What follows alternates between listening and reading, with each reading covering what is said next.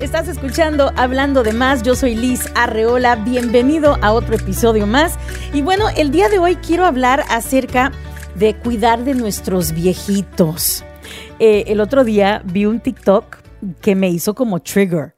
Eh, de un chico muy arrogantemente, yo creo que no pasaba de los veintitantos, no llegaba a 30 años, ¿ok? Que estaba de manera como juzgando a la gente que pone a sus padres o a sus abuelos en asilo de ancianos, en nursing homes, se le dice aquí en los Estados Unidos.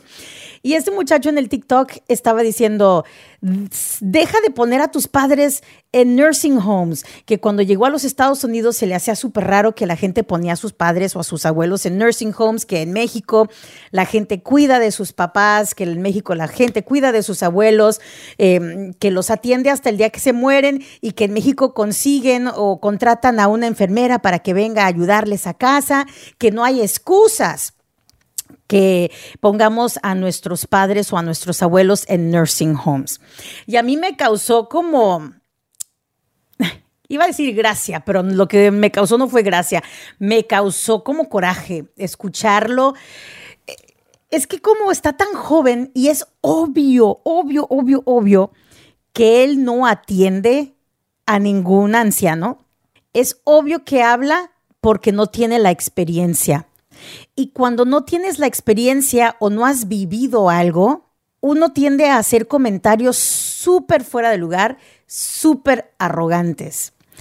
Em, la razón por la cual me hizo tanto trigger es de que, mira, yo, junto con mis hermanas y mi hermano, cuidamos de nuestros padres, ¿ok? Mi papá tiene 95 años de edad, mi mamá tiene 86. Y déjame te digo que no es nada fácil. Ya quisiéramos nosotros aquí en los Estados Unidos tener el dinero eh, suficiente para poder contratar a una enfermera de tiempo completo que viniera a ayudarnos em, a, casa a atenderlos. Porque déjame te digo que no se trata simplemente de amarlos, no, es complicado. Y más cuando uno de tus padres tiene algún tipo de demencia o algún, algún tipo de enfermedad física, que no pueda caminar, que no, bueno, tantas cosas que se complican cuando eh, nuestros padres o nuestros abuelos envejecen. Y escuchar a alguien con tanta ignorancia y tanta arrogancia juzgar a la gente que opta por poner a sus padres en un nursing home o un asilo, em, me parece de verdad fuera de lugar. Mira, yo no estoy diciendo que esa sea la solución para todos. Lo que estoy diciendo es que no debes de juzgar, hasta no estar en esos zapatos. No sabes lo difícil que es atender a mis papás. Y no lo digo con resentimiento, no lo digo con coraje, estoy hablando de los hechos. Eh, es difícil, literalmente tienes que parar tu vida para atenderlos.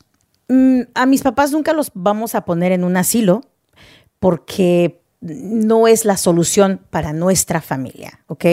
Mis padres no hablan, este, mis padres no hablan eh, inglés, así que se complicaría muchísimo ponerlos en un sitio donde no hablen español. Mis padres están muy acostumbrados a estar en su casa y sea como sea, we're managing it. O sea, lo estamos logrando. Eh, este, cada quien tiene su día para quedarse en casa con nuestros padres y atenderlos. Afortunadamente, tengo una familia grande en donde puedo compartir la responsabilidad. Pero tengo un amigo que es hijo único. Eh, pagaba muchísimo dinero para contratar a una enfermera que se quedara con su mamá. Eh, pagaba muchísimo dinero para tenerla en un bonito apartamento.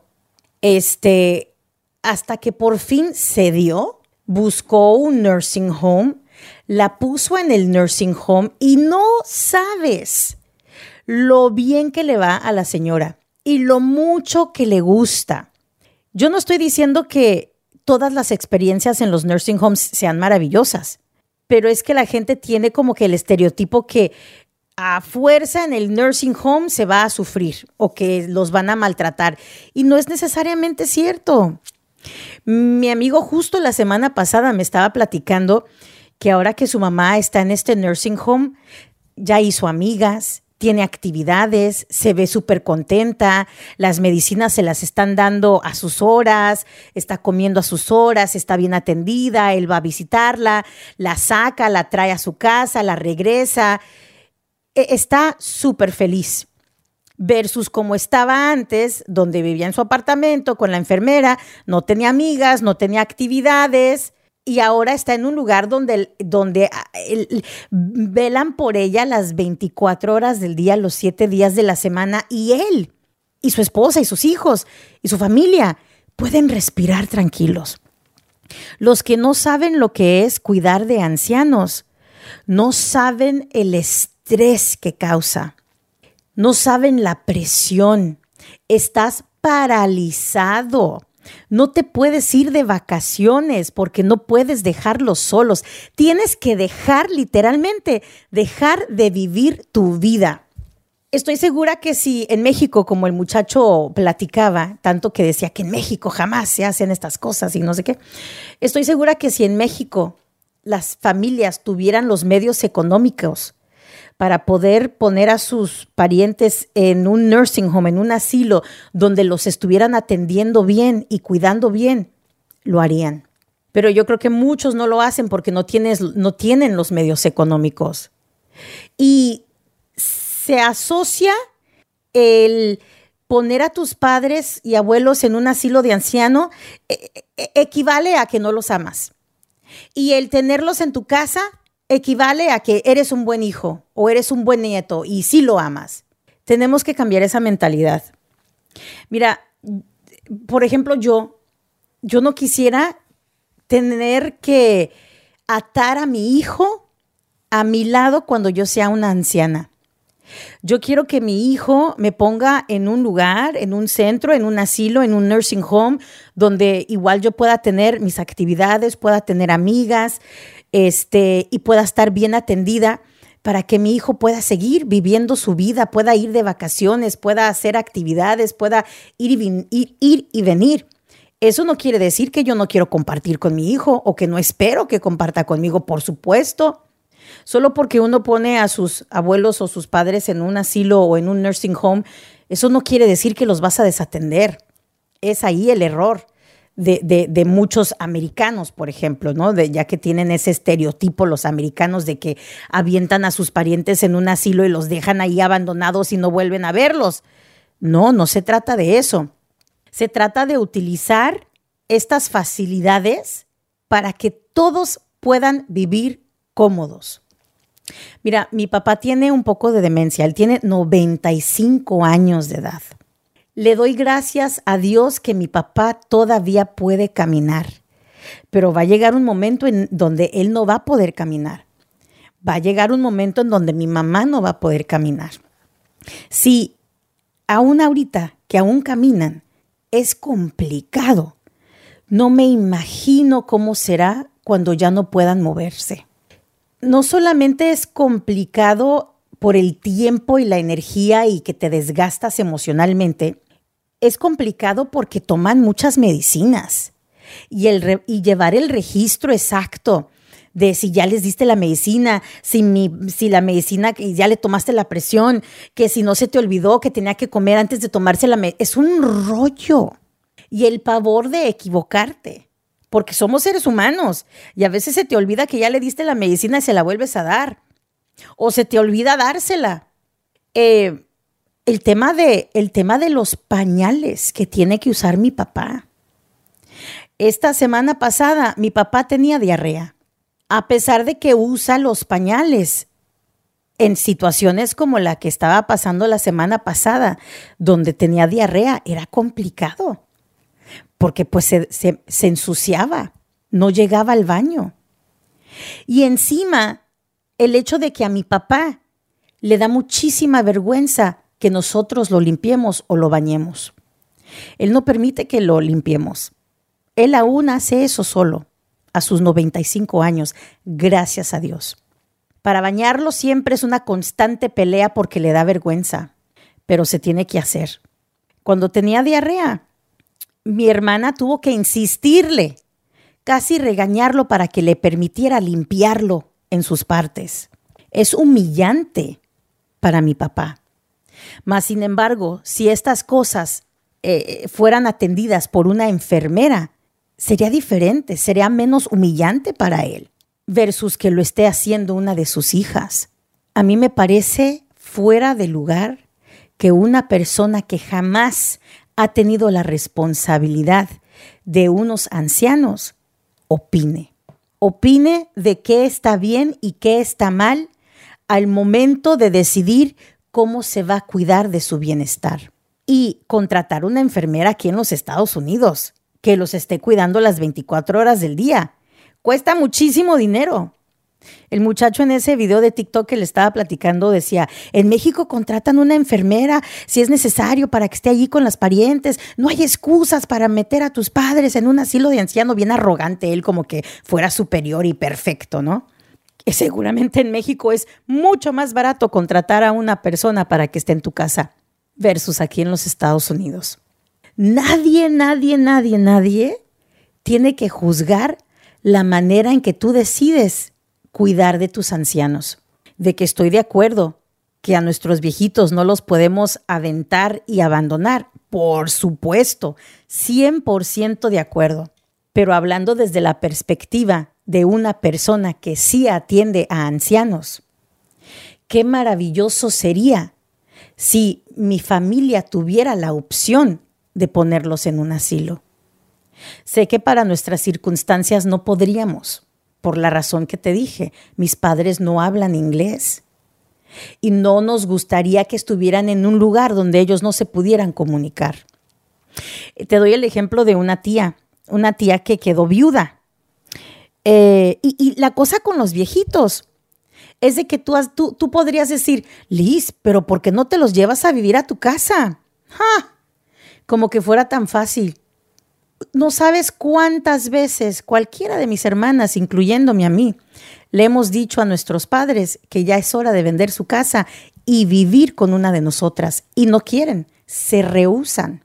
Y nosotros, porque por ejemplo mi mamá todavía está en sus cinco sentidos y tiene el derecho de decidir por ella misma, pues le respetamos su decisión y, siguen viviendo en su casa.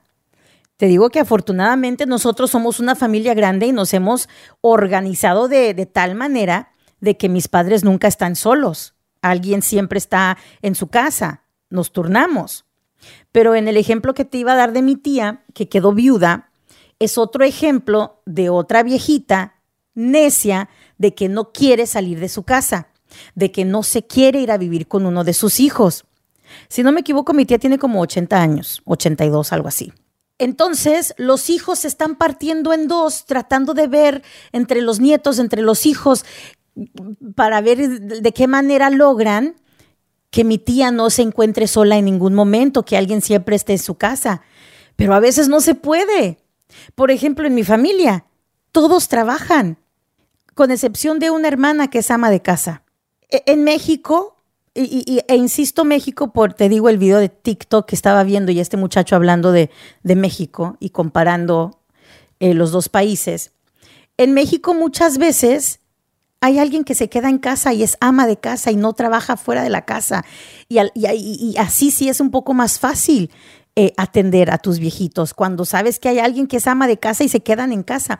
Pero aquí en los Estados Unidos la mayoría trabaja. Es muy raro que ahora eh, eh, la mujer se quede en casa. Te digo que mis hermanas todas trabajan con excepción de una.